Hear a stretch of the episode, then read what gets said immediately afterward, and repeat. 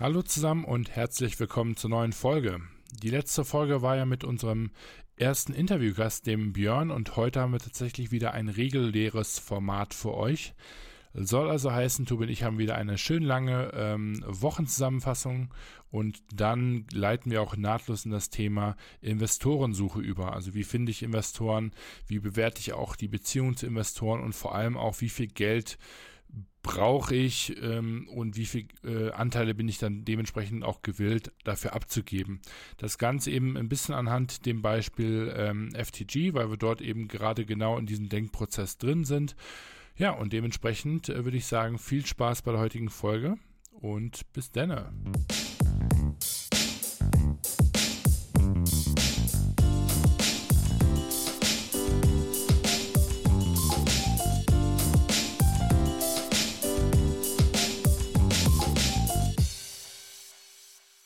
Ja, moin, Tobi. Neue Woche, neues Glück. Ja, frohe Ostern. Heute. Osterpodcast. Ja, das sind die richtigen Hustler hier draußen, die jetzt noch Podcast machen heute am Ostersonntag.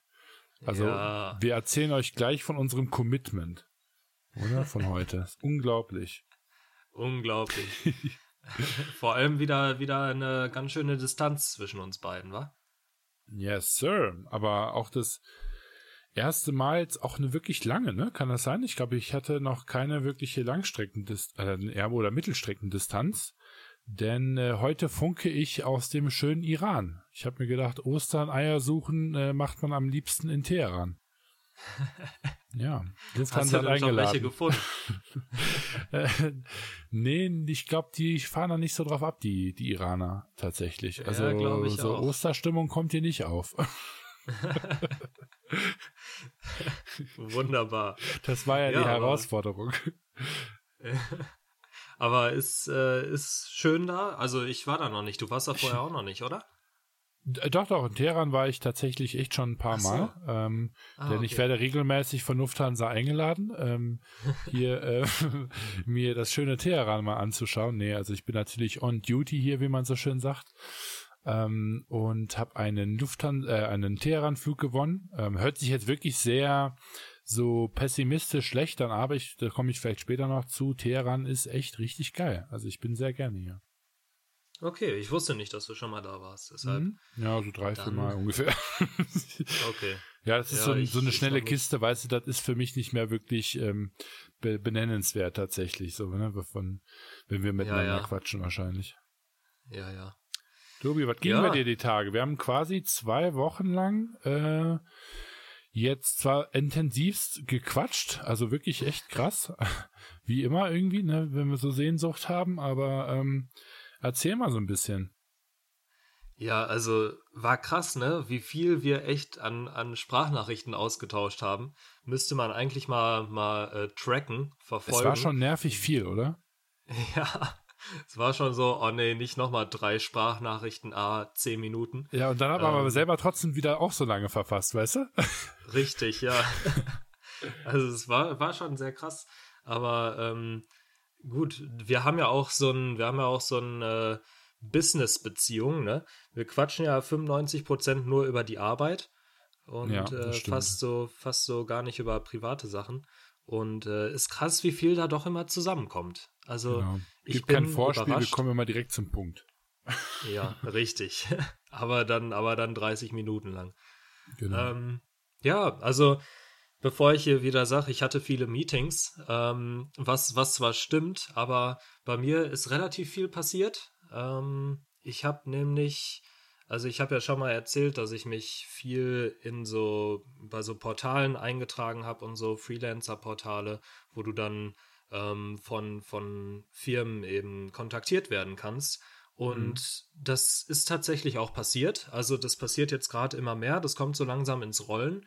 Ähm, auf der einen Seite muss ich mich da bei Firmen, die eine Ausschreibung machen, dann bewerben sozusagen. Ähm, da schicke ich dann so eine so eine E-Mail hin. Ich habe da mir so ein wie so ein Template quasi erstellt, E-Mail-Template. Das ändere ich dann immer ab, je nachdem, was da auch in der in der Anzeige drin steht. Aber nur den Namen oder äh, dann auch ein bisschen Text? ja, bisschen Text teilweise auch. Kommt immer drauf ja, an, was sie so, so also fein. den ja, den Fokus halt, ne? Manchmal ist es nur E-Mail-Marketing, manchmal ist es Social-Media-Marketing. Je nachdem ändere ich das halt so ein bisschen ab, ähm, worum es da geht und ob die den, den Tagessatz direkt wissen wollen oder was auch immer. Und äh, ja, tatsächlich ist so Anfang letzt, nee, Anfang dieser Woche noch, ähm, also wenn ihr das hört, Anfang letzter Woche, ähm, sind so ein paar Firmen irgendwie drei Stück oder so gleichzeitig auf mich zugekommen und haben gesagt, hey, wir würden gern irgendwie was starten. Hast nicht mal Lust äh, auf einen auf Call? Wir würden dich gern näher kennenlernen. Und ähm, das war ganz interessant, weil es teilweise relativ große und auch teilweise internationale Kunden waren. Ähm, einer davon zum Beispiel aus Frankreich. Ähm, die machen. Kennst Konnte du das? Französisch, so, oder? ja, halt Französisch, ja, sorry, aber Englisch die konnte, natürlich. die konnte, die konnte auch Deutsch ja. tatsächlich. Oh, also okay, das, das war die Marketingleiterin von dem Unternehmen. Ja, die kam ganz sicher äh, nicht aus Frankreich. aus der Bretagne, tatsächlich doch. Aber sie meinte auch, sie ist die Einzige. Äh, ihre Kollegen sprechen alle nur Französisch anscheinend. Ähm, aber sie hat, hat dann mit mir, äh, ich hatte mit ihr irgendwie halbe Stunde oder so ein Gespräch und ähm, war, war super nett. Ähm, die kam aus der Bretagne, das Unternehmen sitzt in Südfrankreich tatsächlich und sie macht es so remote auch. Finde ich auch witzig als Marketingleiterin remote und fährt dann einmal im Monat so darunter. Und das ist ein recht großes Unternehmen, also was heißt groß, die haben 30 Mitarbeiter, ähm, aber recht, recht viel trotzdem für ein E-Commerce-Unternehmen, die so äh, Grußkarten und so versenden. Kennst du das? Nee, also meinst du jetzt, so dass man die sich so online erstellen so. kann oder, oder wie? Ja, genau. So, wenn du eine Hochzeit planst oder wenn oder dein so Kind geboren wurde. Nee, nee, das auf keinen Fall. Okay. Eher so Designer, äh, Designer-Postkarten, so für, für gewisse Anlässe wie Hochzeiten, äh, Geburt und sowas. Und das okay. ist ein relativ großer Markt. Also hier in Deutschland gibt es da auch echt große, ähm, große Wettbewerber. Und genau, die wollen gerade von dem französischen Markt in den deutschen reinkommen und äh, würden mich da eventuell ähm, für ein, zwei Tage die Woche buchen bis ungefähr Ende des Jahres. Machst du dann für die die kompletten ähm, Marketingstrategie hier in Deutschland oder bist du da einfach dann unterstützend äh, dabei? Da geht es dann um Suchmaschinenoptimierung speziell. Ah, okay, okay. Also genau, eher so also dieses SEO-Thema dann. Ja, da eine Strategie aufbauen ähm, mit denen zusammen und dann eben tatsächlich auch Projektleitung. Also die, die sehen das als Projekt erstmal an bis Ende des Jahres ähm, und da würde ich dann eben sowas wie Texter koordinieren auch und sowas. Also mhm, ganz cool. cool. Ähm, ein bis zwei Tage die Woche, theoretisch. Sie wusste noch nicht, ob das alles genau klappt, ähm, weil natürlich sprechen die auch immer mit mehreren Freelancern und so. Und ähm, sie hatte auch jetzt am Freitag erst das Budgetgespräch dafür. Also sie wusste noch nicht genau, wie viel Budget sie da pro Monat freischaufeln kann. Aber ähm, ja, ich habe jetzt noch kein Feedback natürlich, weil übers Wochenende und so äh, Feiertage. Aber mhm. ich bin mal gespannt. Ich denke, am Dienstag werde ich Bescheid kriegen und das wäre potenziell ein großer Kunde. Also schon mal, schon mal echt interessant, vor allem auch im Bereich, in dem ich mich zwar ganz gut auskenne, in dem ich aber jetzt noch nicht so mega viel gemacht habe tatsächlich. Ähm, aber ist auf jeden Fall ein spannendes Projekt, denke ich mal. Mhm, mh. Hört sich ähm, gut an. Und, und witzig war auch, ähm, dann habe ich noch eine andere Anfrage gekriegt von einem Inder. Von dem hatte ich dir ja auch schon erzählt. Ähm, ja, genau, der, die, die beiden Inder. Ähm, die wohnen tatsächlich in Wiesbaden, deren Unternehmen sitzt in Berlin und die haben so, die sind aus der Fitnessszene so ein bisschen Whey-Protein äh, und zwar haben die Bio-Proteinpulver äh, hergestellt in Deutschland. Und die sitzen, wie gesagt, in Wiesbaden. Die wollen gerne jemanden haben, der die beim Marketing, da aber wirklich alles an Marketing ähm, unterstützt. Und die wollen eben ihre Marke ein bisschen größer machen in Deutschland. Ganz witzig, um dann in Indien besser anzukommen. Weil die Inder denken dann Ach, wohl, oh, ja. das ist eine Marke aus Deutschland ja, und äh, die sind da relativ bekannt ähm, dann, dann wollen wir das da auch haben in Indien. Weißt du, woran mich das so ein bisschen ähm, erinnert? An diese, ähm, es gab doch mal eine Zeit lang auch so Artikel, wo es hieß, deutsche Startups gehen jetzt in die USA und erobern erst den Markt dort drüben, um dann quasi die Attractiveness zu haben, um dann hier auf dem lokalen Markt dann wiederum akzeptiert zu werden.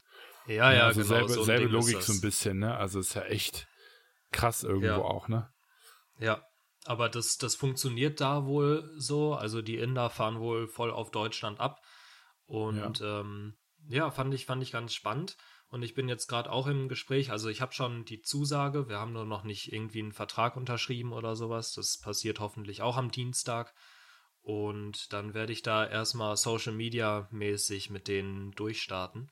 Ähm, die haben ein ganz gutes Budget, glaube ich, und da kann man recht viel machen. Bin ich mal gespannt. Ich finde es halt auch die beiden Jungs eigentlich gebaut? Sagen wir mal, sind das so Fitness-Typen oder sind das einfach wirklich so, so richtige Business-Inder? Also, Business-Inder, auch geil. Ja, wie auch immer man die jetzt, also gut, kommt halt so ein bisschen wahrscheinlich so bei mir äh, aus, dem, aus dem Fliegen, wenn ich die natürlich dann im Flieger habe, aber äh, würde mich mal interessieren, wie die Jungs aussehen. Ähm, nee, der eine ist tatsächlich so, so eher so ein Business-Typ. Der hat wohl viel ähm, in der Frankfurter Finanzszene gearbeitet, die mhm, letzten okay. zehn Jahre oder sowas. Und ähm, der andere ist irgendwie ein Freund von ihm. Ich weiß nicht genau, was der Kollege macht, aber der ist so ein bisschen breiter gebaut. Also da siehst du schon, der trainiert, ähm, aber jetzt auch nicht so mega Kante, ne? Also so, so, ja.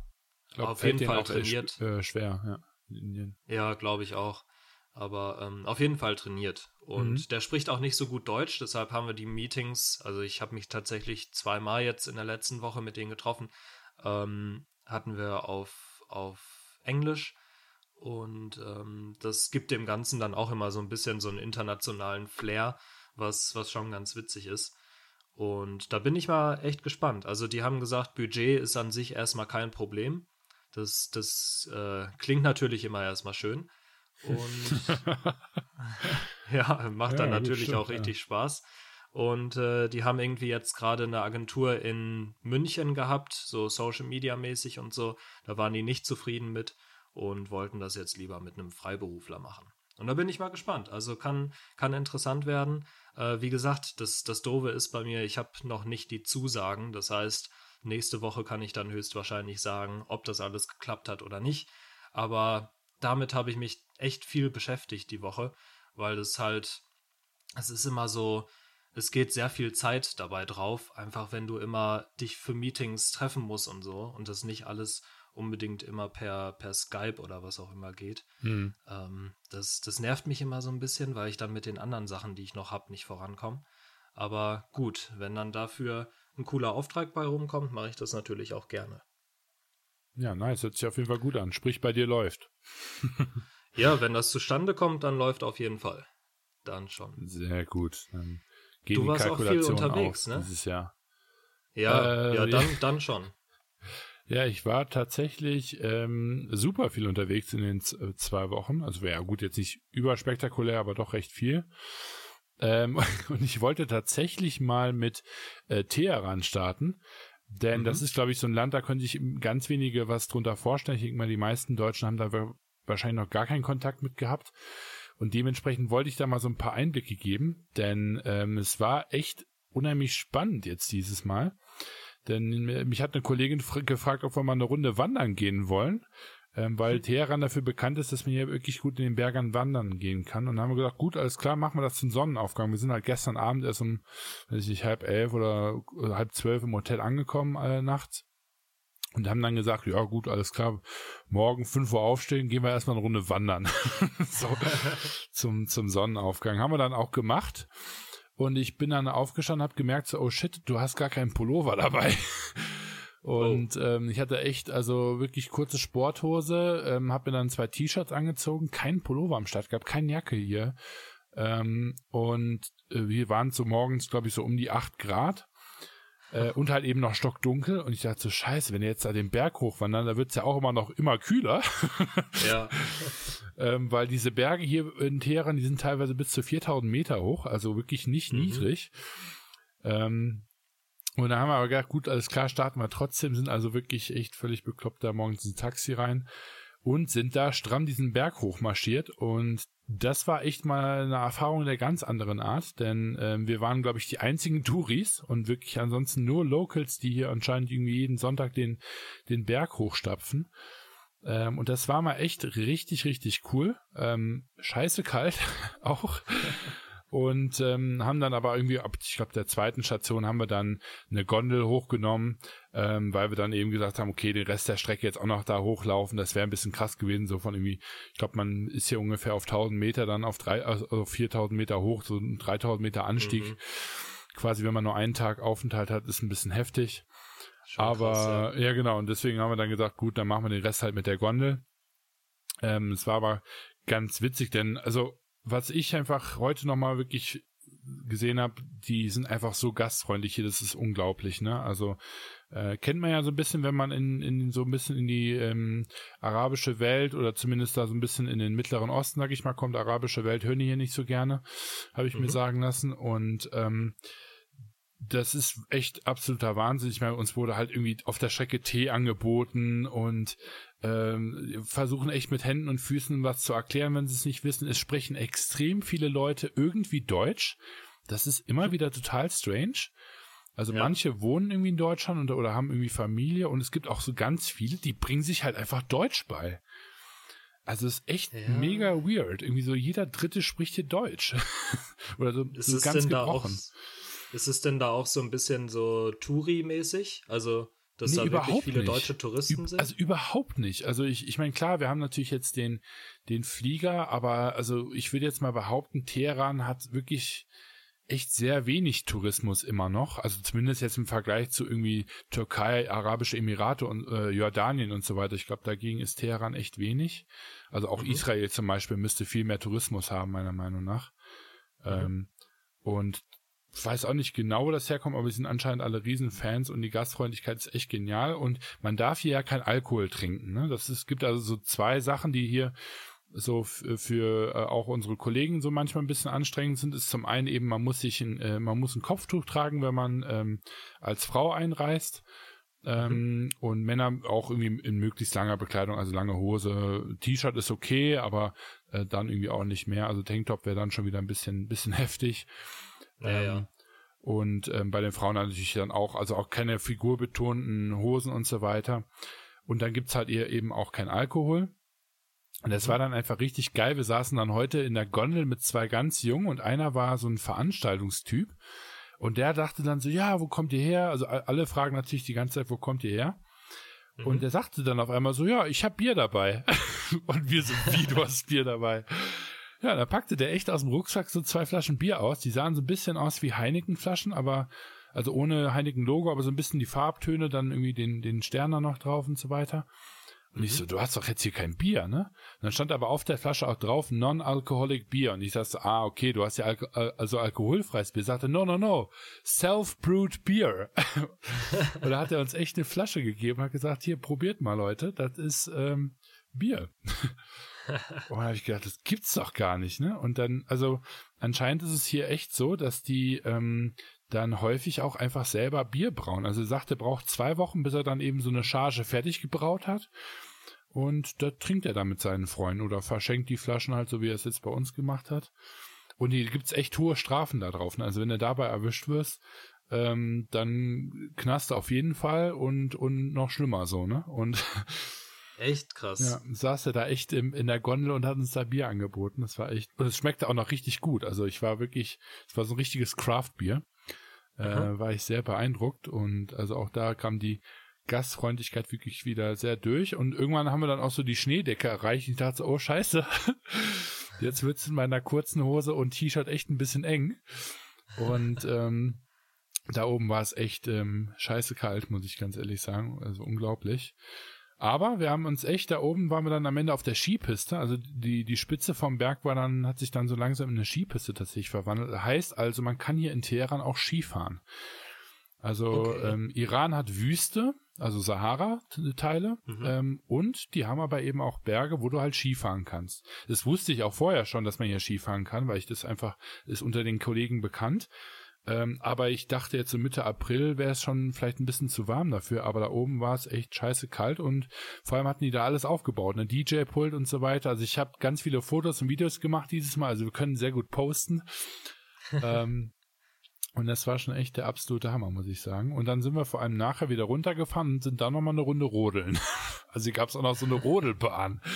Geil. Ähm, also wir hatten so einen richtig geilen ähm, Teheran-Tag tatsächlich. Das Essen ist natürlich super.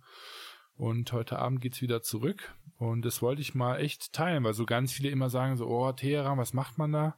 Was will man mhm. da? Und ähm, also mal abgesehen davon, dass die Menschen echt richtig cool sind hier, ähm, kann ich wirklich von allen Trips bestätigen. Das ist echt jedes Mal gut. Ähm, ja, hat das echt Spaß gemacht. Cool. Ähm, Wie ist das da so mit der Sicherheit? Äh, keine Ahnung, super. also wir laufen hier durch die Gegend mit, also ich habe, stimmt, das wollte ich mal erzählen, ich halte gerade so in der Hand so, weiß ich nicht, 1,4 Millionen Reals oder wie das hier heißt. Also ich habe heute Morgen irgendwie 6 Millionen Reals abgehoben, was so, keine Ahnung, 40 Euro sind oder so. aber du bist hier immer, das sage ich den, den Leuten am, beim Concierge unten, ne? also ich kenne kein Land, wo man so schnell Millionär wird. Und sagte er dann so ganz bedröppelt, ja, aber hier gibt's auch nur arme Millionäre. das war dann echt auch, auch gut, ähm, wo er recht hat. Ähm, also es ist echt ähm, der Hammer. Ähm, ja, ziemlich ähm, krasse Währung hier. Was war deine Frage? Ich habe schon wieder vergessen. Ja, wie es da so mit der Sicherheit ist. Also ah, kennt man, ja, also so bei Iran und so habe ich immer im Kopf von wegen, ah, bisschen schwierig. Ja, das sagen viele. Weißt du? Also es gab hier ja auch letztes Jahr, meine ich sogar noch, so ein, zwei Anschläge auf irgendwie Botschaft oder so. Oder mhm. Regierungsgebäude. Mhm. Jetzt lehne ich mich wieder weit aus dem Fenster, aber es, es gibt hier schon immer mal wieder Tumult. Äh, das ist aber meistens hauseigener Tumult. Also es ist nicht so, so groß bürgerkriegsmäßig oder dass die hier irgendwelche verschiedenen Sekten mit, also die sind eigentlich, also ich, ich kenne mich jetzt wirklich nicht gut aus, aber so vom Volk her, glaube ich, sind die so eigentlich relativ beisammen. Also es ist jetzt nicht so, wie man das irgendwie aus Israel kennt oder so, dass man, dass irgendwie ganze Völker gegeneinander irgendwie sich bekriegen im Land. Also das ist hier meiner Meinung nach nicht so, sondern hier gibt's, wenn überhaupt, immer mal wieder Probleme mit dem Regime und der Regierung dass die halt eben ah, einfach ja. äh, auch irgendwo wohl noch sehr korrupt zu sein scheint. Aber ansonsten jetzt so, wenn man hier wirklich irgendwie äh, zu Tempelanlagen geht, in die Innenstadt, auf den Bazar oder sowas oder halt eben auch in die Berge, also da hätte ich, gibt's ganz andere Orte, wo ich viel, mehr, also ich glaube, da hätte ich selbst in Frankfurt nachts mehr Schiss, muss ich ganz ehrlich sagen. Also ja, ja. Ähm, einfach sehr herzliche Kultur.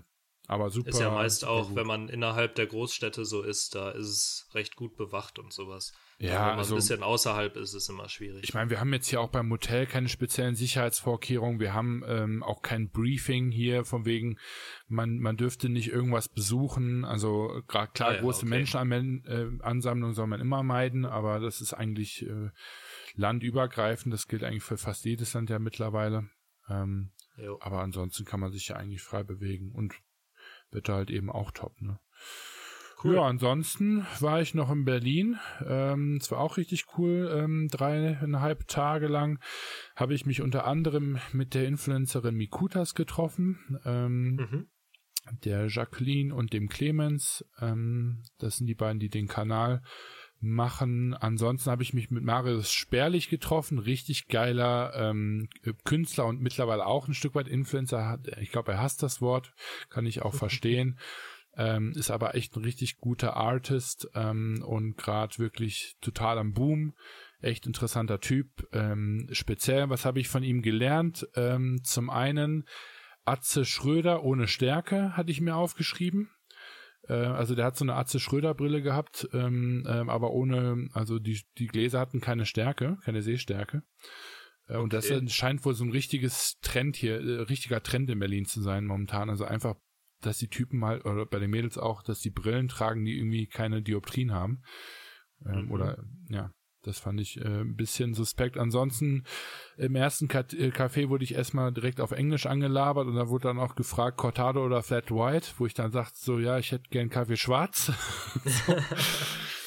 also die sind hier, also hip ist, ist, ist kein Ausdruck, das ist wirklich eine, eine Extremversion, glaube ich, davon. Hier die Berliner, die sind einfach echt geil drauf. Ähm, das war auch, als ich da war, in diesem, diesem bekannten Coworking Space. Ach so, äh, im St. Oberholz, oder? Ja, genau. Da wurde ich auch direkt auf Englisch erstmal angelabert. Ja, das ist unglaublich. Also, wo, und vor allem auch echt häufig, wo, es, wo man wirklich halt sieht, so, Alter, du, du bist Deutscher. so, also, ja. ist jetzt nicht so, dass da echt immer ein Amerikaner steht, sondern das sind auch echt ganz häufig so Deutsche, die halt irgendwie sagen, so, ja, hier kommen so viele Touristen, machen wir unsere Sprache hier auf, auf Englisch. Also unheimlich, unheimlich hip. Ähm, aber gut, kennt man ja, weiß man, aber ich bin dann doch echt auch jedes Mal aufs Neue geflasht, wenn ich dann nach Berlin komme und da länger nicht mehr war.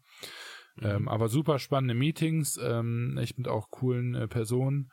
Ähm, hier schön Elektroroller gefahren. Ansonsten, das war oh, auch ja, cool. eine richtig geile Aktion. Dann habe ich, bin ich zurückgeflogen. Ich habe ja jetzt, bin ja stolzer Besitzer von meinem Horizon-Koffer. Mhm. Und ähm, bin dann irgendwie so halb verpennt, habe ich dann nachher den Flieger verlassen und habe mir den Koffer über meinem Sitz genommen lauf raus und irgendwann kommt so von hinten einer, der so schrie so, halt, halt, du hast meinen Koffer. Ich guck meinen Koffer an, ich sag so, nee, safe, das ist meiner. und dann kam der aber echt an und sagte, hier, guck mal, das ist dein Koffer. Und dann hatte der wirklich denselben, ähm, denselben ähm, Horizon Studios Koffer, auch in schwarz.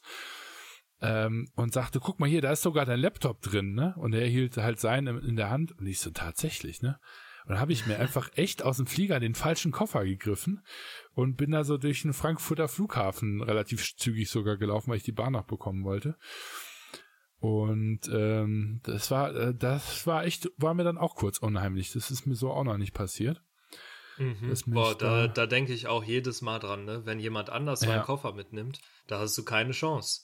Ja, irgendwie, ich habe auch echt gedacht, also mir wäre es im Leben nicht aufgefallen, weil wir hatten beide, die waren beide relativ neu. Von außen hatte er zwar so ein schwarzes Tag auch, aber es war unten, das mhm. habe ich also nicht gesehen. Und da habe ich halt auch gedacht, so, boah, wie krass, ne? Und weil er wirklich auch genau über meinem Sitz war, ne? Und ich hatte meinen wohl dann anscheinend einen Bin dahinter oder so. Mhm. Und ähm, das habe ich echt gedacht, auch gedacht, so, boah, scheiße, das äh, hätte jetzt auch voll in die Hose gehen können. Also für uns beide, ja, weil da hätte ja keiner was von gehabt. Ja. Oder gut, er vielleicht noch, weil er mein Laptop, mein Podcast-Equipment gehabt hätte und er hatte sein Laptop sogar in der Hand. Also ich hätte wahrscheinlich echt die Niete gezogen, aber äh, der rannte dann dahinterher. Das war echt, das war echt gut. Ähm, genau, ansonsten hatte ich ein Meeting noch mit One Piece, ähm, weil wir mit denen äh, da gerade wieder im Kollaborationsmodus sind und Jon ganz heiß Ach, cool. Das heißt, mit mhm. denen habe ich relativ lang gequatscht letzte Woche. Ähm, ja, und ansonsten für die Fashion Tech Group sind wir halt auch gerade tatsächlich voll im Investorenmodus so ein bisschen. Also neben Kundengewinn, wofür ich ja in Berlin war, sind wir eben auch voll gerade dabei, ähm, uns so ein bisschen mit der Thematik zu beschäftigen. Okay, gut, wenn wir dann auch irgendwann mal Kunden haben, wer bezahlt denn dann die Ware? Mhm. Und ähm, da haben wir uns dann gedacht, ja, Investoren wäre natürlich, wär natürlich nicht schlecht, ne? ja, könnte man mal machen. Genau. Das war so die, die, die Überleitung, weil wir gesagt hatten, wir wollen ein bisschen mehr ähm, Folgen aktuellere Themen nehmen, als jetzt wirklich so random einfach dann so einen harten Bruch zu machen und dementsprechend haben wir gesagt, wollen wir uns so in der zweiten Hälfte von dem Podcast heute ein bisschen dem Thema Investoren widmen weil das mhm. eben eine Baustelle ist, an der ich gerade rumdoktern darf. Darf. genau. Schön. Ja, ist doch, ist doch nett ausgedrückt, oder? Auf jeden Fall. also, also ihr sucht wirklich nach, nach Investoren aktuell für, um die Produkte finanzieren zu können oder noch aus anderen Gründen?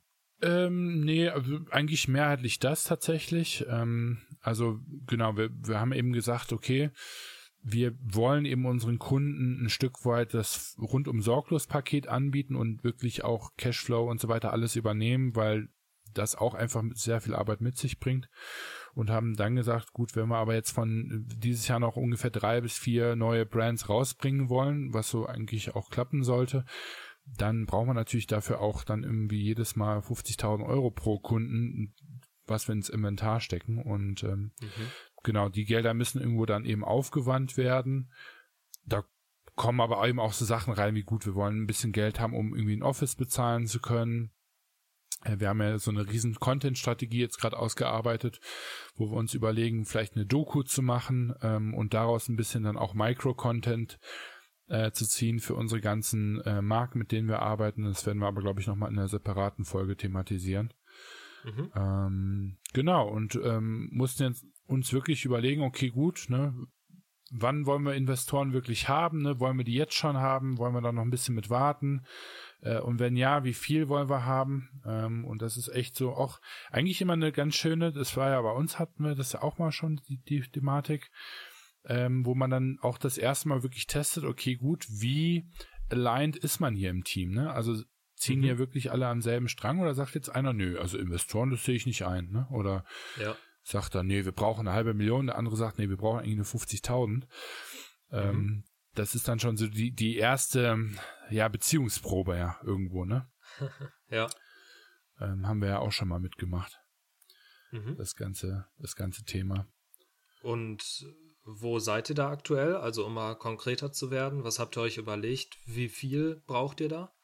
Ja, es ging so ein bisschen hin und her. Ähm, also der Björn, der ähm, war da sehr proaktiv unterwegs und hat am Anfang gesagt, ja, wir brauchen 300.000 Euro und mhm. wir wollen dafür, keine Ahnung, 20, 25 Prozent Firmenabteile weggeben, wo ich gedacht habe, wow, okay, mhm. alles klar. Schon recht ähm, viel auf einmal so. Ne? Da habe ich auch gedacht, so Junge, Junge, da geben wir mal eben ein Viertel der Firma weg. Ähm, mhm. Für, für die Investoren. Das fand ich dann ein bisschen, ein bisschen heftig und habe dann gesagt, so, naja, so ganz d'accord bin ich damit eben äh, nicht. Ich glaube, wir müssen da ein bisschen äh, weniger machen und wir haben uns dann echt überlegt, okay, gut, wie viel brauchen wir jetzt konkret für unsere Kunden? Haben uns dann gedacht, okay, gut, wie groß sind die Kunden, die wir haben? Wie viele Produkte müssen wir mit denen im ersten Rutsch produzieren? Und wenn wir eben mit allen drei Kunden gleichzeitig produzieren, wie viel brauchen wir dann da an, an Inventar? Und es war sowas wie, mhm. wir brauchen für den ersten Kunden 1000 Produkte, für den zweiten Kunden 2000 Produkte und für den dritten Kunden, der eben etwas größer ist, sowas wie ein Sam Kohler zum Beispiel, dann direkt 5000 Produkte. Ne? Also so 8000, mhm. okay. Wenn man jetzt sagt, er hat einen Produktionspreis von so über einen Schnitt äh, Daumen gepeilt 10 Euro, hast du alles klar 80.000 Euro ähm, ne, für, für sowas. Ne? Dann kommen eben so Sachen dazu mhm. wie Büro, was hast du da? 1.000 Euro im Monat, 12.000, okay.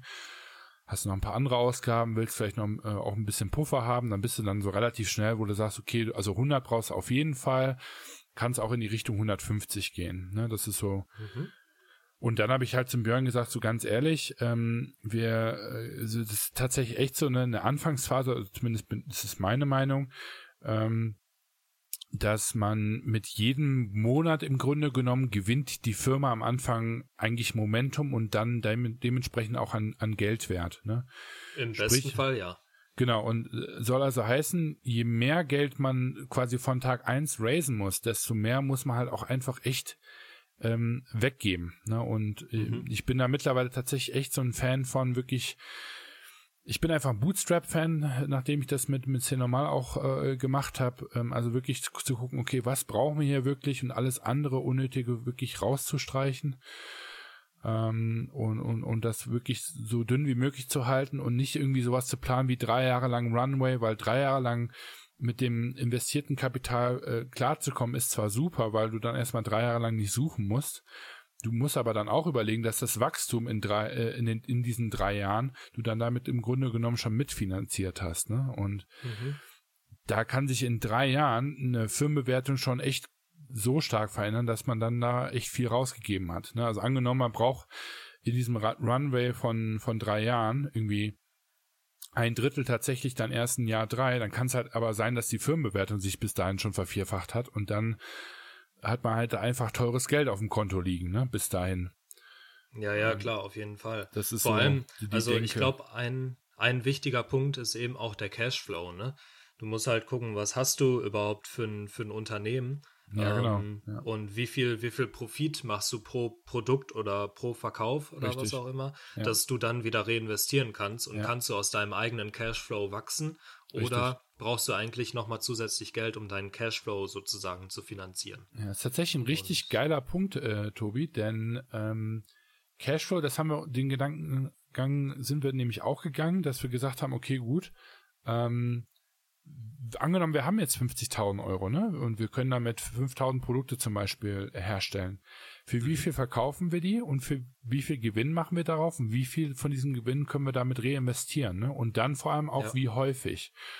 Ne, also können wir das, das Cash im Grunde genommen, wie häufig können wir das umdrehen, ne, also umwälzen. Mhm. Ja. Und ähm, wir haben dann gesagt, okay, gut, lass uns das mal passiv schätzen. Wir können irgendwie so, sagen wir mal, drei bis vier Kollektionen machen in Jahr eins.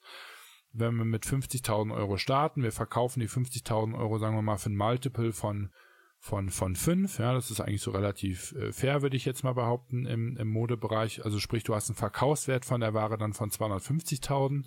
Ne? Und man sagt dann, okay, gut, von den 250.000, sage ich mal, jetzt mal negativ geschätzt sind etwa 50.000 Profit.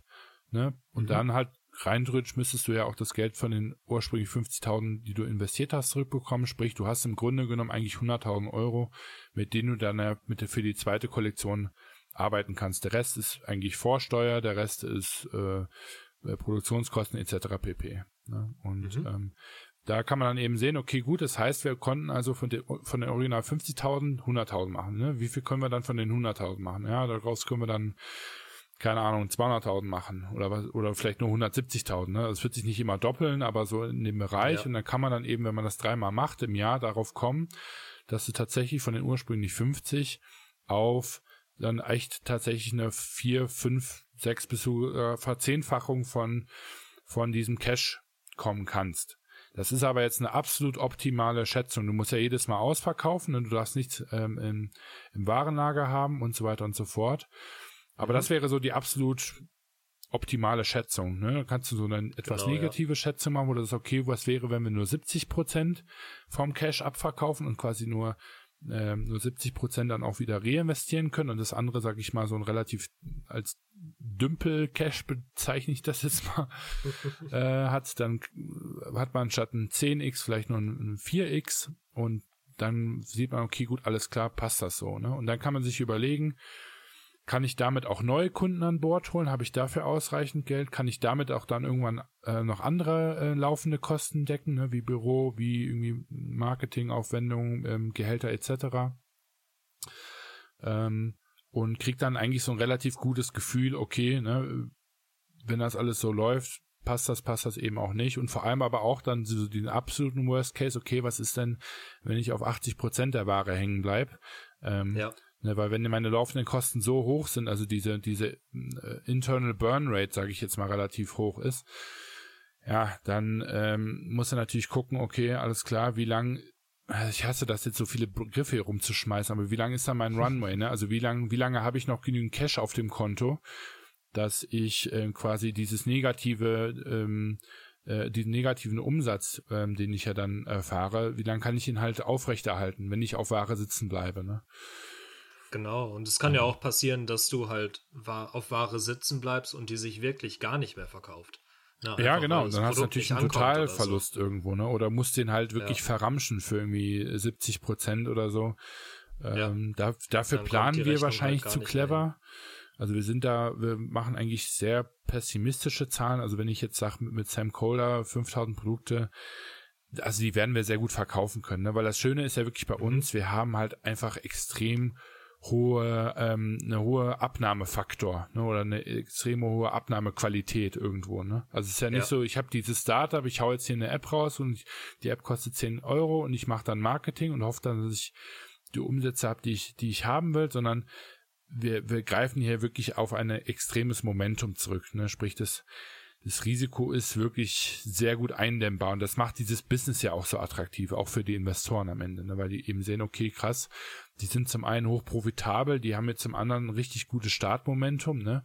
Und die können einfach mhm. schnell Geld drehen, ne? Also sowohl, weil wir eine extrem schnelle Product-to-Market-Time haben, ne? Sprich, sobald das Geld investiert wird, liegt es quasi nicht lange herum, ähm, mhm. denn es ist also eben relativ schnell dann auch im Warenlager und wenn es dann eben im Warenlager ist, wird es dann auch sehr, sehr schnell an den Kunden gedreht.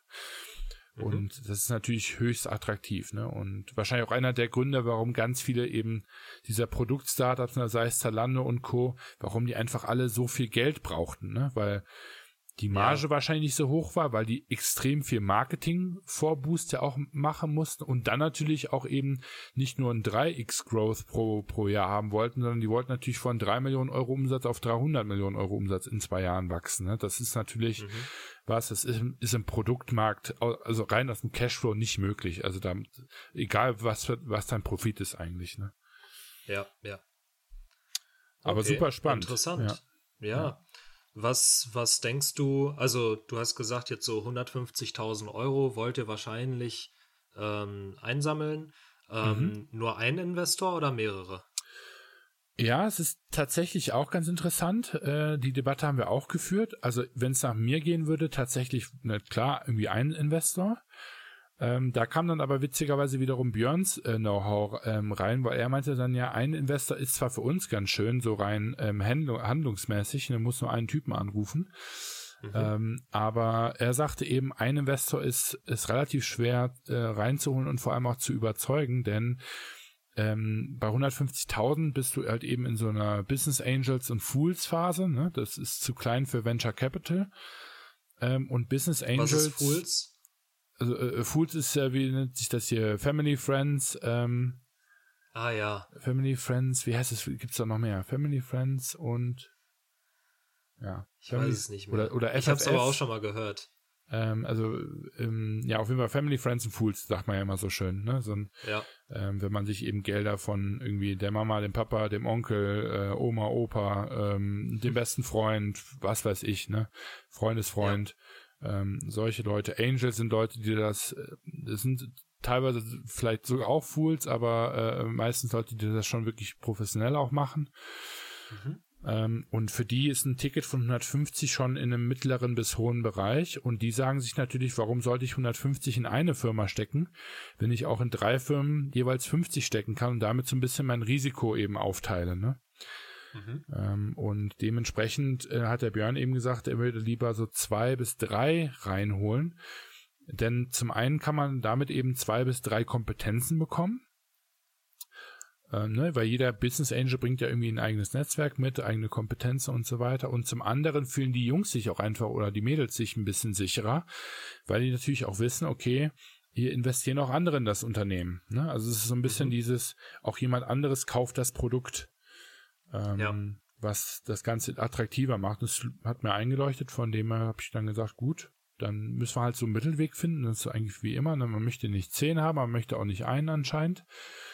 Ähm, und deswegen haben wir gesagt, so ja, zwei bis drei ist eigentlich so eine ganz gute, ganz gute Hausnummer. Ich finde es immer so spannend, wie man das dann, also aus meiner Sicht gibt es einmal Investoren, die sich nur finanziell beteiligen und auf der mhm. anderen Seite, die ihr Netzwerk und Know-how und vielleicht sogar irgendwie Arbeitskraft, weil die eigene äh, ja. Firmen oder so haben, die dich unterstützen können, ähm, weil die das mit einbringen. Ja. Und ähm, also ich finde natürlich den, den letzteren Teil immer interessanter, wenn die auch ein Netzwerk haben und dich dann eben, ich sag mal, auch deutlich mehr pushen können. Ja. Ähm, und nicht nur, nicht nur mit Geld. Ähm, aber ich frage mich immer, wie hält man sowas vertraglich fest? Weißt du das schon? Also, weil ich meine, uh. der kann ja sagen, ja klar, ich, ich gebe euch mein Netzwerk, aber letztendlich könnte er dann auch sagen, ja, ist leider nichts bei rumgekommen, sorry, äh, müsst ihr jetzt mit leben oder was auch immer. Also, ja, ich, mein, ich, ich finde das, das immer ein schwieriges Thema. Habe ich auch tatsächlich noch nicht so viel Erfahrung mit. Müsste ich tatsächlich mal dem Jörn fragen, der weiß es wahrscheinlich besser, denn er hat schon mal mhm. mit Angel-Investoren gearbeitet.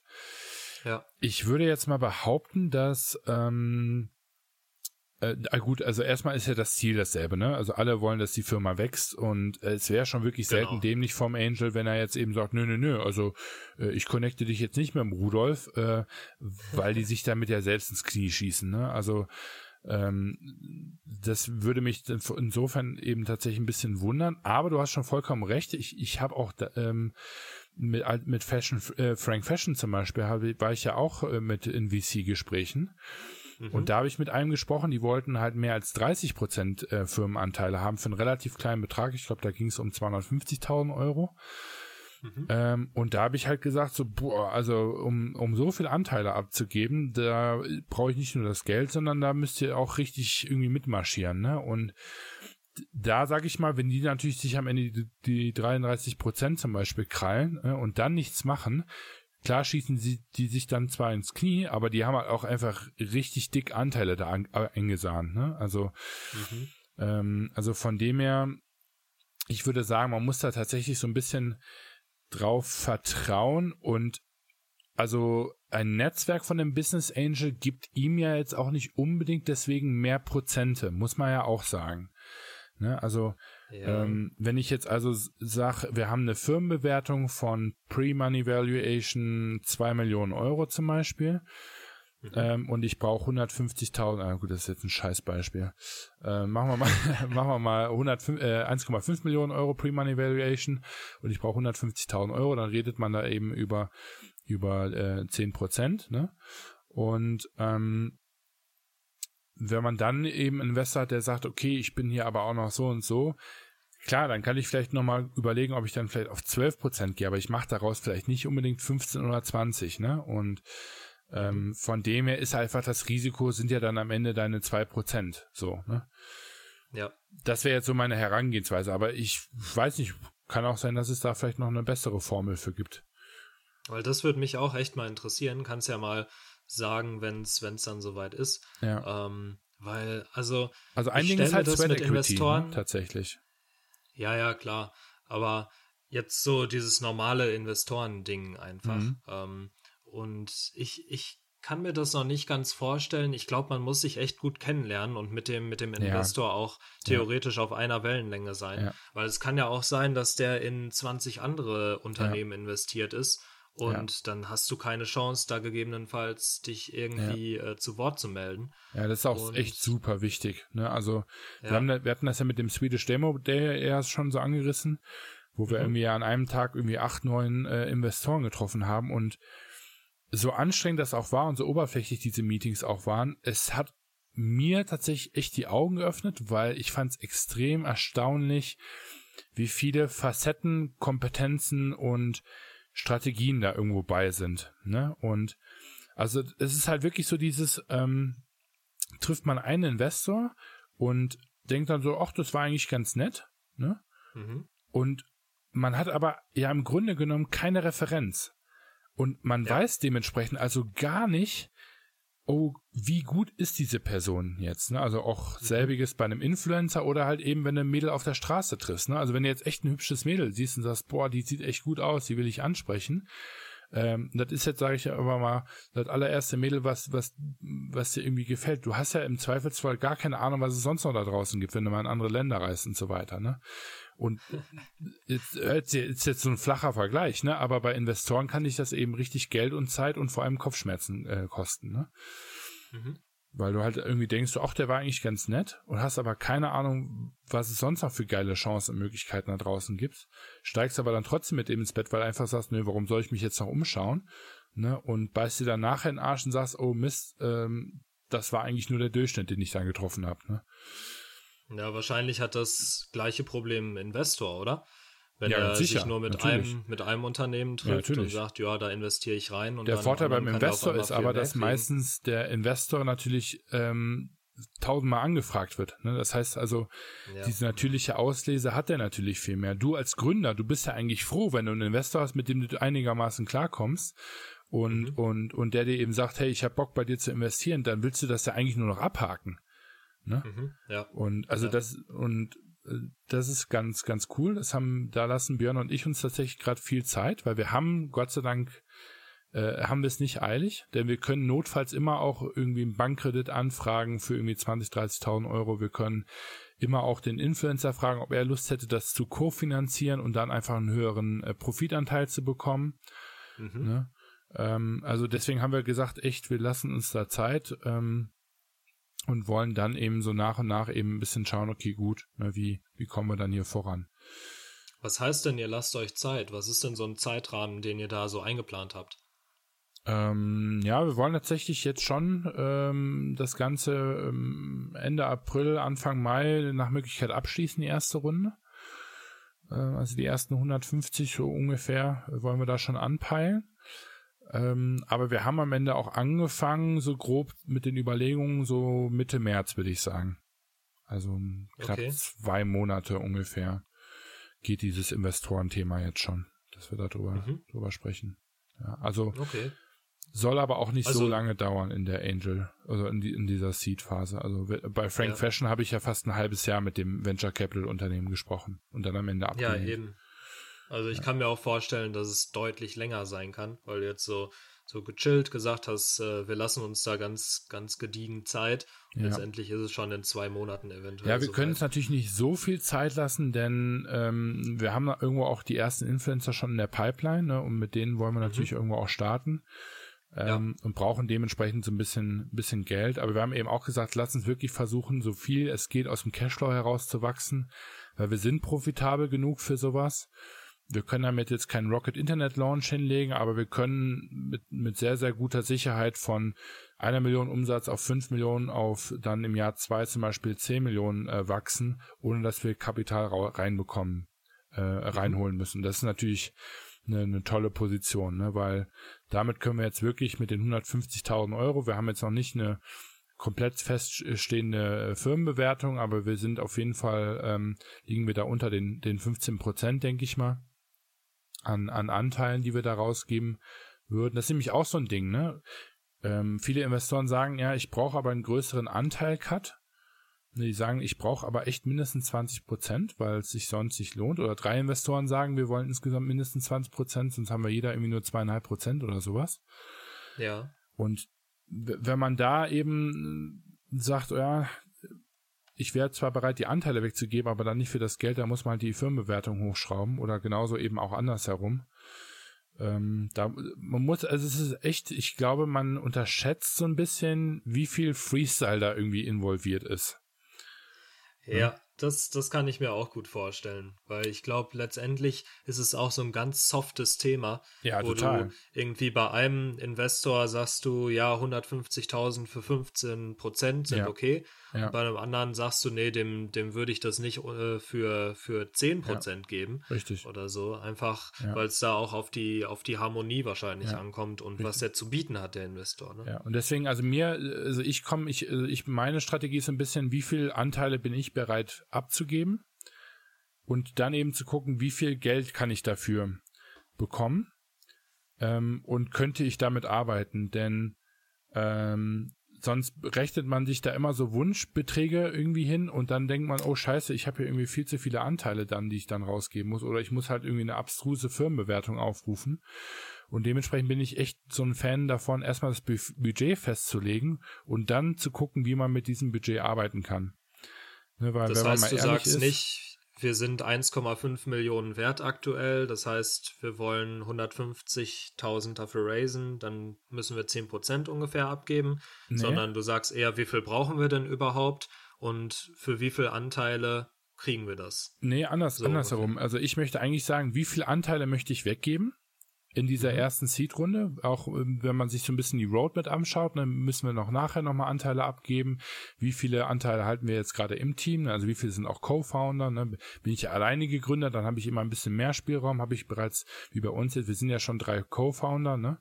Ähm, mhm. Wenn wir nochmal 20 Prozent jemanden reinholen, haben wir im Grunde genommen einen vierten Co-Founder. Ähm, ja. Und, und da können wir dann uns mit ein oder zwei nächsten Investmentrunden, werden wir so weit runter diluted, dass wir dann als Team wirklich da gerade noch die 51 Prozent wahrscheinlich halten würden. Und mhm. da habe ich keinen Bock drauf. Ähm, und deswegen habe ich eben gesagt, so, nee, also wir brauchen nicht unbedingt gerade Geld. Und also jeden Euro, den wir dann also bekommen, ähm, je mehr Euros wir haben natürlich, desto besser können wir damit arbeiten, desto mehr Momentum können wir da an den Start legen, aber an sich können wir auch so irgendwie arbeiten, wenn wir wollen. Und deswegen habe ich mhm. gesagt, nee, lass uns wirklich gucken, dass wir so uns an, an den 10% ähm, orientieren, dass wir die halt eben rausgeben Mhm. Ne, dann haben wir uns überlegt, okay, gut, ne, in welcher Phase sind wir gerade? Haben wir schon einen Prototypen? Ne, ähm, haben wir schon Proof of Concept bewiesen? Wie ist so unser Track Record? Ne, also wie stark ist das Team? Ne? Sind wir hier drei ja. Gründer, die gar keine Erfahrung haben? Also sind wir drei Gründer, die die BWL studiert haben? Oder sind wir eben drei Gründer, die bereits auch schon gegründet haben, wie es ja bei uns glücklicherweise der Fall ist? Ne, das mhm. sind ja dann alles Sachen, die treiben den, den Preis ja am Ende auch so ein Stück weit nach, nach oben. Ja. Ähm, Ne, und dann sowas wie Proof of Concept. Ne? Ja, Proof of Concept, meiner Meinung nach, haben wir schon längst mit C normal bewiesen. Ja? Mhm. Äh, Fashion Tech Group ist einfach nur eine neue Firmierung, aber das Geschäftsmodell funktioniert ja so, wie wir es gemacht haben. Es ist mhm. skalierbar, es ist, man kann damit wachsen. Also das ist auch immer schon gut, ne? dass man nicht nur noch irgendwie eine Präsentation hat, sondern man kann eben echt schon sagen, hey, das, wovon ich hier spreche, habe ich schon mal gemacht und es, es hat auch jemand gekauft. Ja, auf jeden Fall. Ähm, so, und dann, äh, ja, bist du dann da echt eben in einem Bereich, wo du dann sagst, okay, gut, das ist dann schon auf jeden Fall mehr als, als eine halbe Million. Das ist auch meiner Meinung nach sogar ein bisschen mehr als, als sogar eine Million am Ende.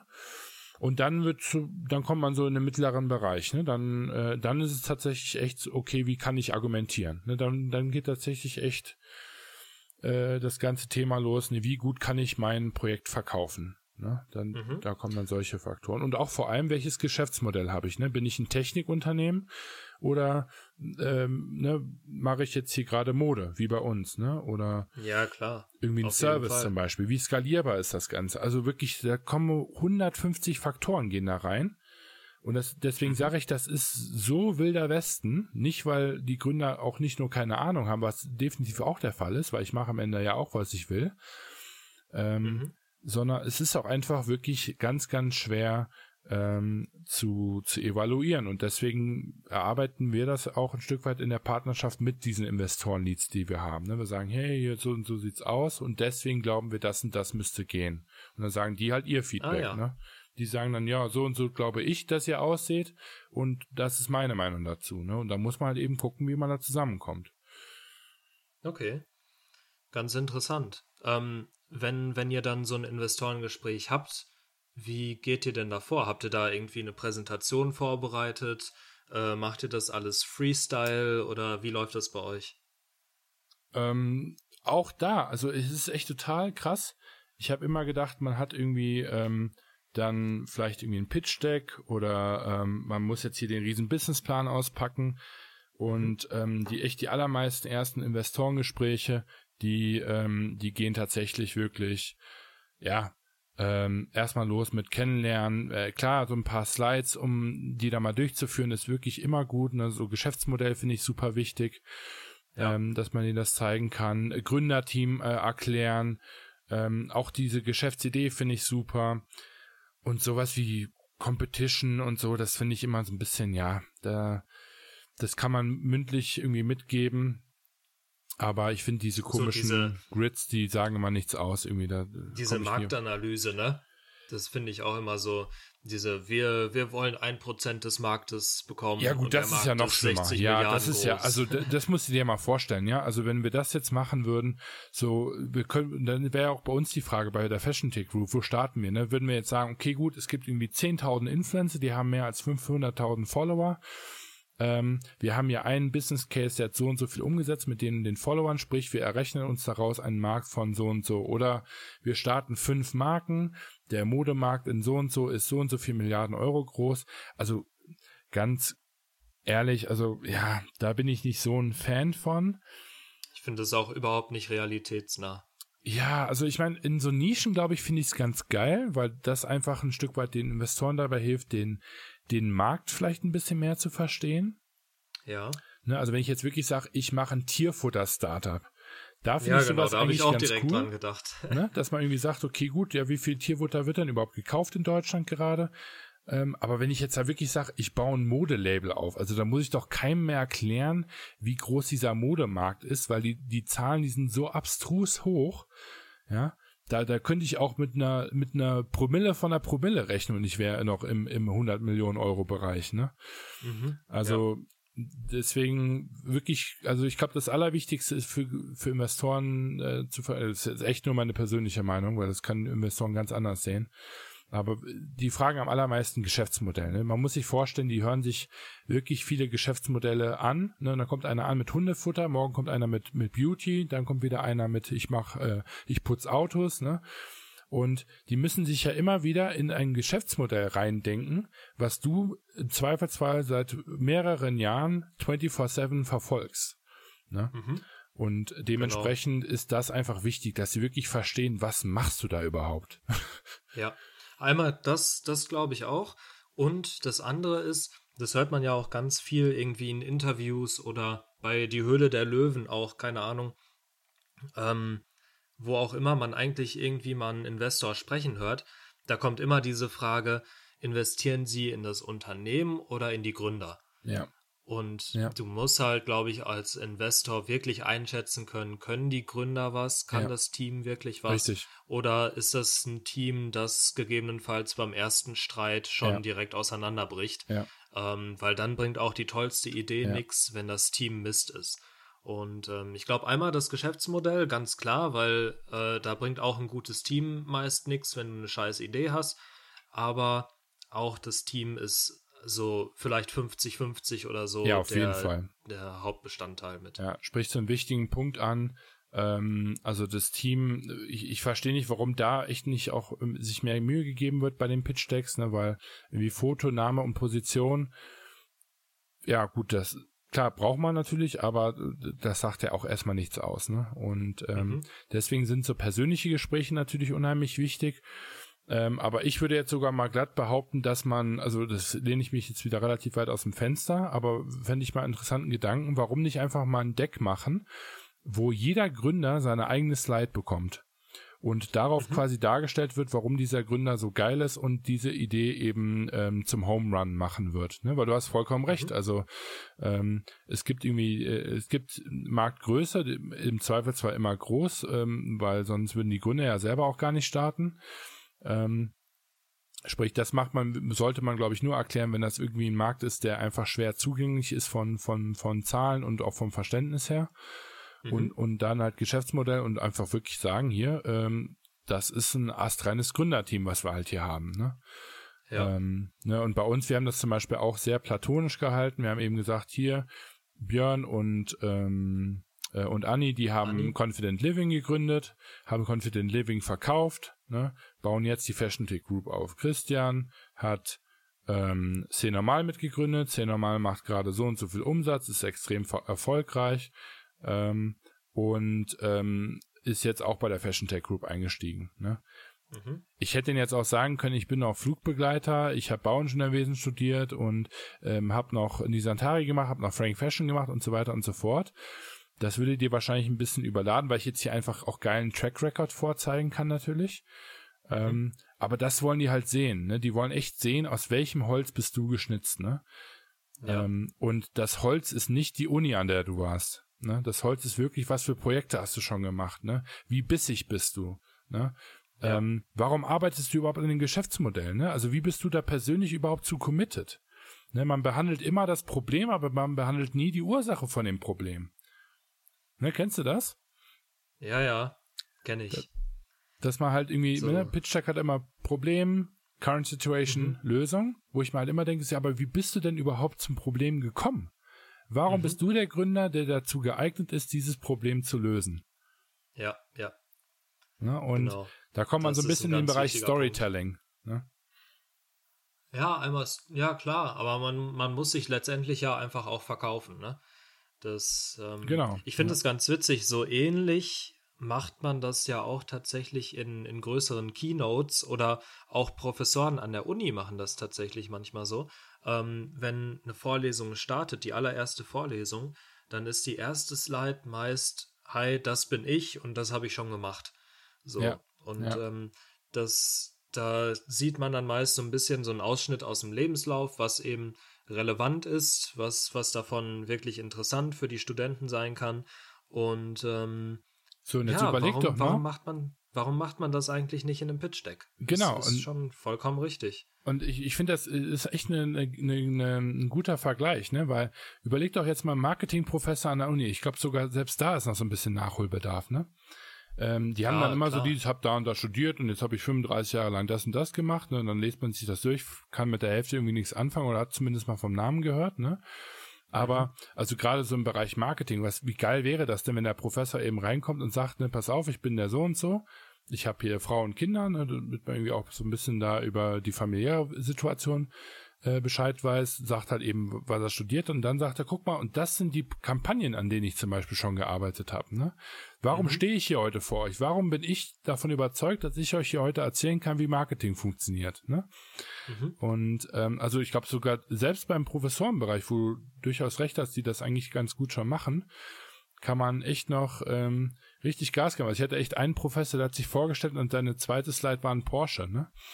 Ähm, und dann war aber jetzt nicht die, die, Story so nach dem Motto, ich fahre Porsche, liebe Leute, sondern die Story war natürlich dann, wie er zu seinem ersten Porsche gekommen ist. Ne? Und das fand ich echt extrem ja. cool, wo der eben von seinem Bauprojekt erzählt hat, was ihm den ersten Porsche finanziert hat. Ne? Also Mega ein bisschen cool. auch wie der True Fruits Gründer, ähm, das er wirklich sehr gut gemacht hat auf der Keynote, die wir uns da letztens angeschaut haben. Genau, ja. Aber Storytelling ist echt ähm, King und eben wirklich sich selbst verkaufen, dann eben mit diesem Hintergrund dem Investor verkaufen, warum die Geschäftsidee so geil ist und warum, dann müsste er auch eben verstehen, warum das Team das eben lösen kann, weil er jetzt eben weiß, was das Team ausmacht. Mhm. Dann zeigt man ihm gegebenenfalls ähm, den Markt irgendwie ganz kurz, falls er echt gar keine Ahnung hat, wie groß er sein könnte. Äh, und dann würde ich echt auch straight in die Geschäftsidee einsteigen, ähm, wo man dann eben äh, ja versuchen würde, möglichst und das ist halt auch so ein Ding, oh, da tue ich mich selber schwer mit. Aber vielleicht auch äh, auf der ersten Slide von der Geschäftsidee, ähm, was man als Lösungsslide formulieren kann oder eben wirklich direkt äh, Business Model nennt. Aber da wirklich, also auf Teufel komm raus, ist so für, für, also keep it stupid simple zu machen. Weil ja. wenn die da schon nicht, das schon nicht raffen, dann, dann sind die für den Rest des Pitch Decks ausgestiegen. Ähm, mhm. Und ähm, da wirklich zu sagen, okay, gut, ne, was machen wir konkret? Ähm, und dann dieses nitty-gritty, wie viel Prozent und bla bla bla, das, das kann man dann irgendwie auch nachher noch in den Zahlen irgendwie auf Folie 25 gefühlt machen, aber ähm, dass man da erstmal wirklich ganz konkret auf den Punkt bringt, was konkret machen wir. Also so bei uns Fashion Tech Group wäre das sowas wie, wir helfen Influencern dabei, Produktmarken aufzubauen, wir setzen gemeinsam ähm, diese Produkte um und am Ende wird der Profit 50-50 aufgeteilt. Da ist voll, vollkommen Latte, wie der Umsatz ist, da ist vollkommen Latte, wie hoch die Produktionskosten sind und, und wer jetzt konkret was übernimmt. Aber erstmal muss so ein Stück weit okay verstanden werden, wo kommt der Cashflow her und wie fließt er durch die Firma. Ne? Mhm. Und ähm, ich weiß jetzt nicht, ob ich es perfekt erklärt habe, weil wir sind uns da auch noch nicht so ganz einig. Aber das ist zumindest der aktuelle Stand bei der Fashion Tech Group. Ne? Und ähm, ja, also wir haben jetzt die letzten zehn Minuten oder so recht viel über das Pitch Deck gesprochen. Ähm, ja, aber ich finde letztendlich, ja, letztendlich ist das Pitch Deck ja eigentlich meist nur so eine so eine Introduction, ne? Also du, ja, du versuchst ja, wenn du einen Investor kontaktierst, den nur so ein bisschen interessiert auf, auf das, was da noch hintersteckt, zu machen. Ja. Ne? Also du willst ja. ihm nur so einen, so einen kleinen Teaser eigentlich bieten von dem, was da noch kommt. Ja. Und äh, so, dass er sagt, okay, ich treffe mich mal mit euch. Ja. Und ähm, weil es gibt ja, also du warst da auf diesem ähm, Investor-Treff, wie auch ja. immer, diesem, diesem Speed-Dating-Ding. Ja. Ähm, aber es ist ja nicht nur der einzige Weg, sondern viele werden ja auch wahrscheinlich über LinkedIn kontaktiert, direkt über E-Mail.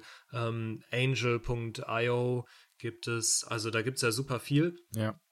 Ähm, was, wo man da irgendwie auf Investor, Investoren treffen kann. Mhm. Und da ist ja dieses Pitch-Deck so meist nach dem Motto, hey, wir haben hier eine Idee, ähm, wir würden gern mal mit Ihnen sprechen, ja. wie wir vielleicht weiter, weiter zusammenarbeiten können.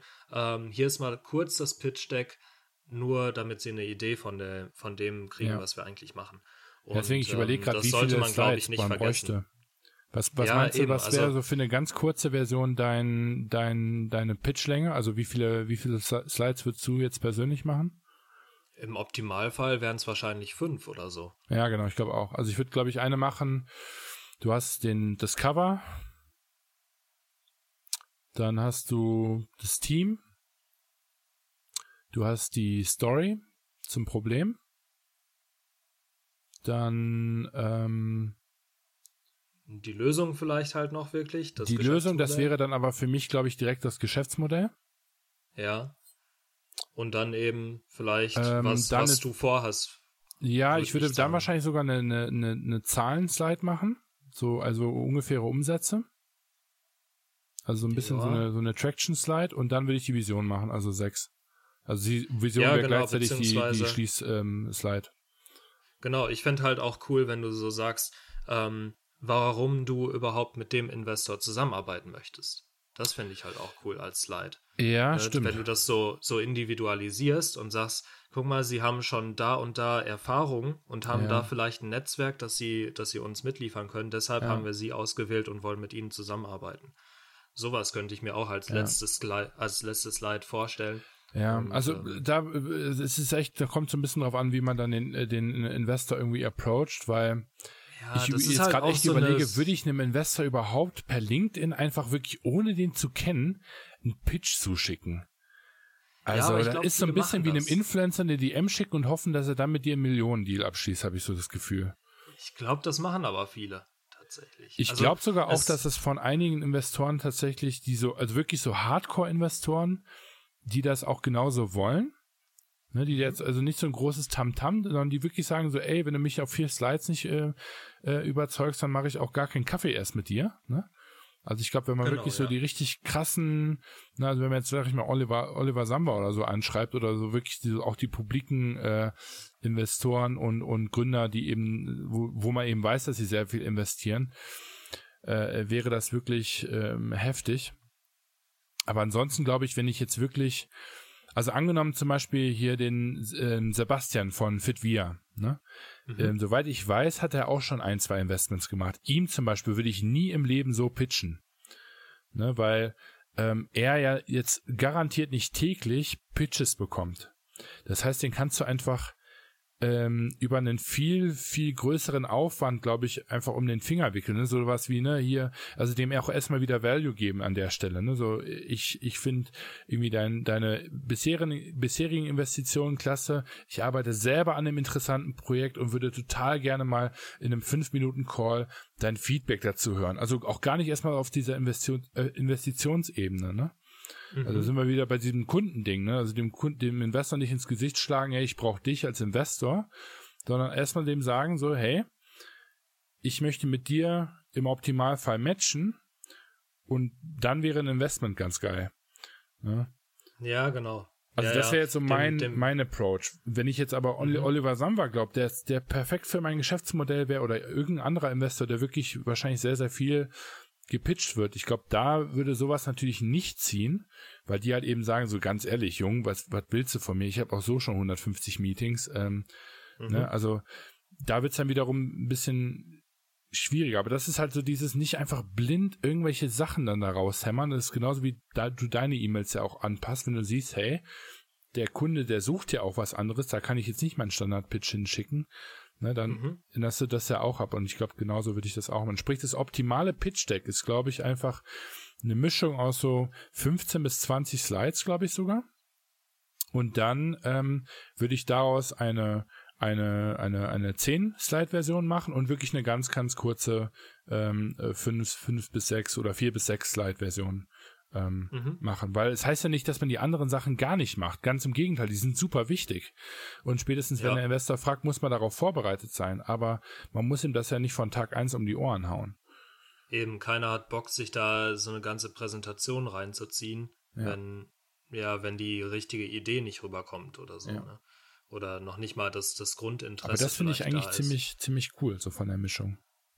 Ja, finde ich auch. Was sind denn jetzt, um das, um das Thema mal abzuschließen, wir sind schon wieder recht lang dabei, ja, ähm, was sind denn so deine, deine Hauptherausforderungen dabei jetzt gerade bei der Investorensuche?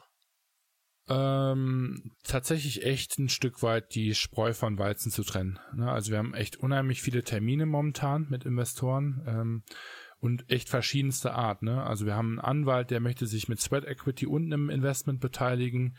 Wir haben einen Studentenfonds, ähm, richtig cool ähm, aufgesetzt von, ich glaube, dem Gründer von Skype. Der hat einfach irgendwie oh, cool. ein paar Mille bereitgestellt, hat gesagt, hier, ich äh, hole mir ein paar BWL-Studenten rein und die dürfen jetzt als Portfolio-Manager äh, mir Startups pitchen. Total cool. ähm, und ähm, sowas ist natürlich ganz interessant. Dann ähm, haben wir gerade einen Investor, ist ein kleiner VC, die äh, einfach so Initialinvestments machen, um dann nochmal ein größeres Investment nachzuschießen. Ja, also da hat man so einen Meilenstein gelegt, da also verhandelt man direkt 500.000 Euro bis zu einer Million und sagt aber eben im ersten Moment werden 150 ausgezahlt. Und wenn man dann nach zwei Jahren einen bestimmten KPI eben ähm, ähm, erfüllt und man eben eine neue Firmenbewertung festigt, dann wird, wird eben der Rest nachgeschossen. Mhm. Ähm, also es gibt eben verschiedene Stile. Da hat der Björn einen Investor, der hat bei Confident Living schon investiert gehabt, der jetzt noch Interesse hätte. Also solche ganz viele verschiedene Fälle haben wir da. Ähm, ja. Und wer ist da jetzt am, am attraktivsten oder wie, was sind die Herausforderungen? Ist echt, ist echt schwierig. Also, ähm, Wahrscheinlich ist es einfach auch sehr viel, worauf, also es ist echt wahrscheinlich Bauchgefühl. alles sehr, sehr schwammig, ne? Ja, kann ich ja, mir auch schwammig, vorstellen. es ist Bauchgefühl. Einfach. Wir ändern auch die Firmenbewertung jeden Tag. Ähm, also es ist echt krass und auch wirklich nicht nur bei irgendwie um 10 Prozent, sondern teilweise um 30, 40, 50 Prozent. Ähm, krass. Weil es eben einfach echt ein, ein fiktiver äh, Wert irgendwo ist. Also von dem her echt wirklich Bauchgefühl, passt der Investor, hat der Investor Bock, kann der ein bisschen mithelfen, wenn er nicht mithelfen kann, ist er einfach geil drauf, ne? muss man sich vor dem viel erklären oder versteht er, was man macht. Ähm, ähm, da echt einfach äh, anzutesten, also wirklich, wirklich zu gucken, okay, ist das eine Person, mit der ich auch, wenn ich schlecht gelaunt bin, Bier trinken kann, weil mhm. äh, wenn das echt nur so eine Geldbeziehung ist, da, also wenn es dann echt in die Hose geht, da, das ist wirklich nicht schön. Aber das ist so eins der, eins der Hauptsachen, die ich jetzt aus, aus der Folge mitnehme. Auf so, jeden Fall. Es kommt halt auch bei, bei Investoren voll auf die persönliche Ebene. Ja, total. Also Leute, halt nicht nur Investoren Geldgeber. machen bei euch Due Diligence, macht ihr auch eine Due Diligence bei euren Investoren. Ganz, ganz wichtig. Ja. Und ich glaube ja, auch, wenn man das Fall. macht, kriegt man auch Credibility gegenüber dem Investor. Wenn man dem sagt, hey, pass mal auf, mhm. Kollege, wir wollen zwar Geld von dir haben, ähm, aber was wir dir ja auch im Return dann äh, dementsprechend versprechen wollen, ist eine äh, signifikante Gewinnsteigerung. Sprich, es ist wirklich bei weitem nicht nur so, dass der Investor einem nur gibt. Der nimmt ja auch. Ja. Und, ja. und deswegen, also nicht immer nur in dieser Opferrolle und ich brauche Kohle. Ähm, also man soll schon irgendwie auch humble sein. Also das, ich möchte jetzt hier nicht provozieren, aber ähm, man muss sich aber eben auch ganz klar sein, der muss einen als wirklichen Geschäftspartner wahrnehmen, äh, als ebenbürtigen mhm. und äh, dementsprechend auch wirklich mal zu fragen, ne, was besitzen die denn für Kompetenzen, was haben sie denn für Kontakte, wollen sie sich einbringen, ne? Ähm, also wirklich so ein bisschen auch da mal wirklich mal richtig nachzubohren, ne? Und haben sie schon Investments getätigt? Und wenn sie, wenn sie Investments getätigt haben, dürfen wir die mal anrufen, ne? Macht man auch mit dem Warenlager, dass man einfach sagt, so Leute, ähm, ich habe gesehen, die und die Marke lagert bei euch, ne? Seid ihr zufrieden mit eurem Warenlager? Ne, weil das, das mhm. Warenlager sagt natürlich, ja, alle Kunden sind happy, ne? Sagt der Investor auch. Mein ganzes Portfolio sieht richtig rocket aus, ne? Und, und wenn man dem dann mal sagt, so nach dem Motto, sag uns doch mal deine drei größten Kunden und gib uns mal die Telefonnummer von dem Geschäftsführer, dann gucken die richtig doof, ne? Äh, ja, klar. und gibt natürlich auch welche, die da angepisst sind, aber dann weißt du halt eben auch, dass die wahrscheinlich die richtigen gewesen wären, ne? Mhm. Ähm, also solche Sachen da schon. Also nicht frech sein natürlich und immer äh, äh, da wirklich den Leuten auch nicht auf den Geist gehen, aber trotzdem auch bestimmt da ganz ehrlich sagen, hier, wir gehen eine Partnerschaft ein. Ne? Das ist nicht. Ja. Ja, es ist halt eine beidseitige Partnerschaft und nicht ja. nur äh, du nimmst von dem Investor. Ja. Schön. Gut. Sehr viel, sehr viel Themen, glaube ich, heute.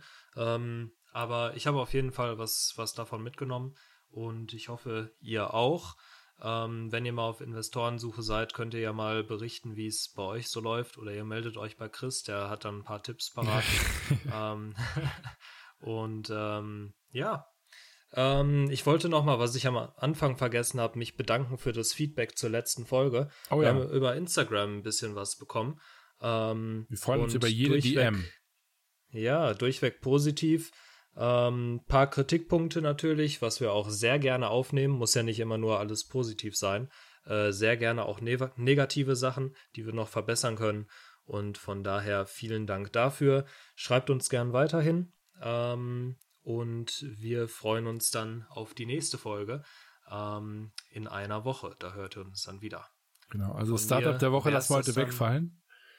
Ach ja, habe ich ganz vergessen. Ja, ist Startup gut. der Woche. Ja, psch, psch, Hast du was parat? Ich glaube nicht, ne? Okay, okay, okay. Dann, äh. gut, also das war's von mir. Ähm, lasst es euch gut gehen, feiert noch schön die Ostertage. Ist ja nur noch einer, glaube ich, heute dann, also Ostermontag. Ähm, von daher, wir hören uns nächste Woche wieder. Bis dann. Genau, vielen Dank auch von meiner Seite. Ähm, war jetzt wieder ein bisschen ich-lastig. Wir werden echt mal eine Folge machen müssen, wo der Tobi noch mal ein bisschen mehr raushauen darf, soll und muss. Ähm, weil wir dazu auch Feedback bekommen haben, habe ich gesehen. Und das müssen wir echt gerne mal machen. Ist aber manchmal für den Tobi auch einfach schwer, wenn die Projekte eben noch nicht ganz nied- und nagelfest sind. Aber wird auf jeden Fall kommen. Und ähm, ja, wir freuen uns, dass ihr auch nächste Woche wieder am Start seid. Bis dann. Ciao, ciao. Ciao.